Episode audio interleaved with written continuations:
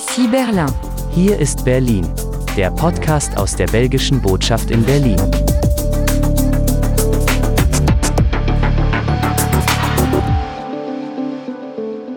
Seien Sie herzlich willkommen, liebe Podcast-Hörerinnen und Hörer. Dies ist die zweite Folge von Ici Berlin, hier ist Berlin, dem monatlichen Podcast aus der diplomatischen Vertretung von Ostbelgien, der Föderation Wallonie Brüssel und der Wallonie in der belgischen Botschaft in Berlin.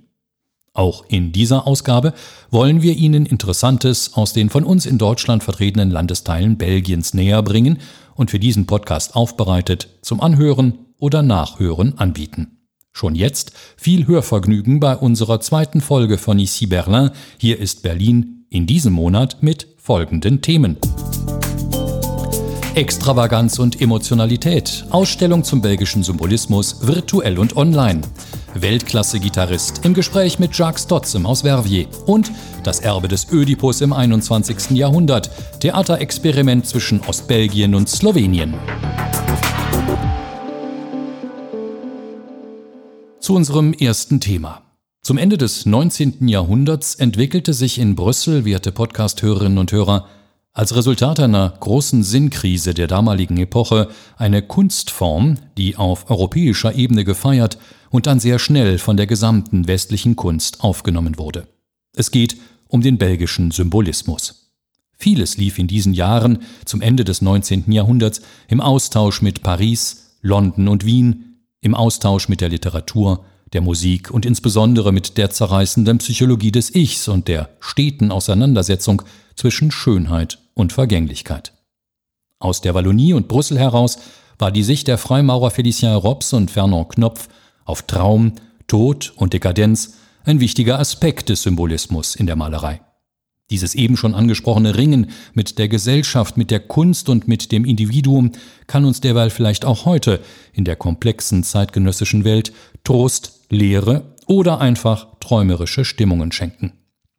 Vieles hat bei den Symbolisten mit dem Traum zu tun, der an die Stelle der realen Welt trat, sagt Dr. Ralf Gleis, der Direktor der Alten Nationalgalerie in Berlin. Es ist tatsächlich so, die Symbolisten haben quasi das Traumgeschehen und äh, die Parallelwelt in das Zentrum ihres Schaffens gestellt.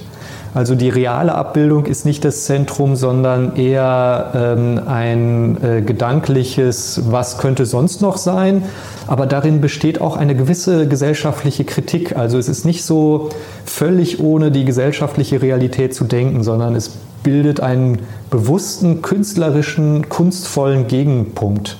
Die 2020 in der Alten Nationalgalerie pandemiebedingt nur sehr kurze Zeit öffentlich zugängliche, dem belgischen Symbolismus gewidmete Ausstellung unter dem Titel Dekadenz und dunkle Träume erlaubt in einer großartigen Sonderschau ein Eintauchen in diese Zeit des ausgehenden 19. Jahrhunderts.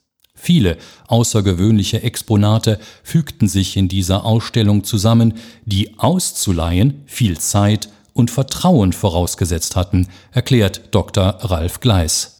Ja, so eine Ausstellung, die hat äh, gut und gerne zwei Jahre Vorlaufzeit. Und es waren äh, erstmal die großen Sammlungen, die uns hier auch äh, direkt partnerschaftlich unterstützt haben. Was die Privaten angeht, das ist nochmal eine andere ähm, Situation. Die Menschen leben mit diesen Objekten und man entreißt sie wortwörtlich dem Wohnzimmer, dem Schlafzimmer. Also einige der Werke, äh, die wir präsentiert haben, hingen auch wirklich über dem äh, Bett der Leihgeber und ähm, auf der Museumsinsel in Berlin äh, diese belgischen Künstler vertreten zu sehen, das war für viele ein Anliegen, die gesagt haben, das müssen wir unbedingt unterstützen. Wir wollen auch, dass unsere Künstler international bekannter werden. Jetzt können Sie virtuell durch diese Ausstellung schlendern, ganz in Ihrem Rhythmus und vor allem so oft und so lange Sie wollen. Realistisch, als wären Sie in der alten Nationalgalerie. Ein Weg in die Virtualität, der für viele Museen heute unumgänglich wird. Abschließend noch einmal Dr. Ralf Gleis, Direktor der Alten Nationalgalerie Berlin. Wir sind im Prinzip dabei, unsere Ausstellungsräume im digitalen zu erweitern, dass man einfach mal zeigt, das könnte ein Weg sein, dass wir diese Ausstellung einmal in einer virtuellen Tour vorstellen können. und in diesem Falle auch interaktiv zu begehen, sodass wir selber entdecken können, wie in einer Ausstellung auch Objekte näher betrachten, quasi heranzoomen können, uns da vorstellen können, verweilen können. Es ist ja kein Film, man kann also selber die Aufenthaltsdauer wählen, aber es kann einen Museumsbesuch nicht ersetzen. Das integrale Gespräch mit dem Direktor der Alten Nationalgalerie Berlin und den Link und damit die Tür in die virtuelle 360-Grad-Tour durch diese bemerkenswerte Ausstellung finden Sie übrigens auch auf unserem Internetauftritt www.walloniebrüssel.de.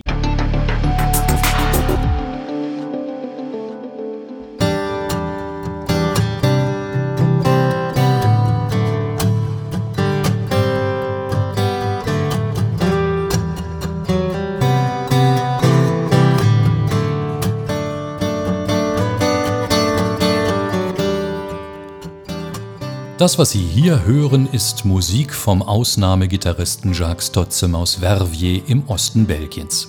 Weltweit bekannt geworden ist Stotzem durch seine virtuose Interpretation des Fingerpicking auf seinem Instrument. Diese Technik entstand vor gut 100 Jahren in den USA, wie Jacques Stotzem uns im Gespräch erklärte. Fingerpicking-Technik, das ist eine Technik, die eigentlich äh, von dem Blues kommt. Das kommt von 1920 in Amerika. Diese Technik war entwickelt von diesen alten Bluesmen, weil sie waren äh, natürlich Live-Musiker, aber fast alle waren Gitarrenspieler. Gleichzeitig in 1920 die berühmte Musik in Amerika, das war Ragtime. Und das war Ragtime, das ist der Anfang vom Swing. Die Leute haben immer gefragt zu diesem Gitarren Gitarristen aus dem Blues haben immer gefragt, ja, es wäre auch schön, manchmal Ragtime zu spielen. Und das hat so mit, dem, mit diesem Blues und Swing angefangen. Aber natürlich, das ist nur der Anfang von dieser Technik, weil jetzt diese, diese Akustikgitarre-Technik ist wirklich sehr berühmt. Und das gibt die, die Gelegenheit, zum Beispiel für Leute wie ich, dann wirklich ganz komplett Konzerten zu geben, wo die akustische Gitarre ganz allein ist. Und und äh, das ist eigentlich eine Idee, dass die Gitarre ist wirklich wie ein Klavier.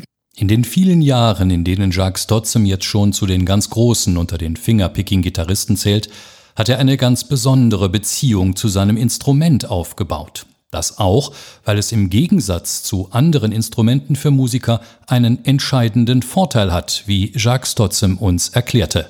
Es gibt wirklich eine ganz persönliche Beziehung, weil wir können reisen überall auf der Welt mit unserem persönlichen Instrument. Das ist zum Beispiel nicht der Fall von Klavierspielen. Sie müssen immer andere Instrumente benutzen. Äh, wenn ich all meine Gitarre sehe, dann zu Hause, ich denke immer, oh, die, die Gitarre, die ich jetzt äh, spielen werde, das ist immer das gleiche eigentlich. Das ist immer mein Konzertgitarre. Dabei hat der Vervieser Musiker allen Grund, stolz auf das Instrument zu sein, das er seit nunmehr 15 Jahren spielt und eigentlich auch seine Lieblingsgitarre nennt. Ich bin sehr glücklich, weil äh, es gibt eine amerikanische Gitarrfirma, die heißt Martin Gitarren. Sie waren in ähm, 1833 gegründet in Amerika und das ist wirklich eine sehr traditionelle äh, Gitarrenfirma in Amerika. Sie haben mir den Vorschlag gemacht, ein Signaturmodell zu entwickeln und das ist die Gitarre, die ich jetzt spiele seit 15 Jahren. Das ist eine Gitarre mit meinem Namen drauf. Das ist eine Martin OM Jacques Stütze Modell und ich bin wirklich sehr stolz dafür, weil äh, neben Eric Clapton und Sting. Äh, ich bin fast der Einzige aus Europa, der eine Martin Signatur äh, hat. Jacques Stotzem kommt übrigens, wenn die Pandemiesituation es zulässt, auf Einladung unserer diplomatischen Vertretung im September zu einem Konzert in die belgische Botschaft nach Berlin.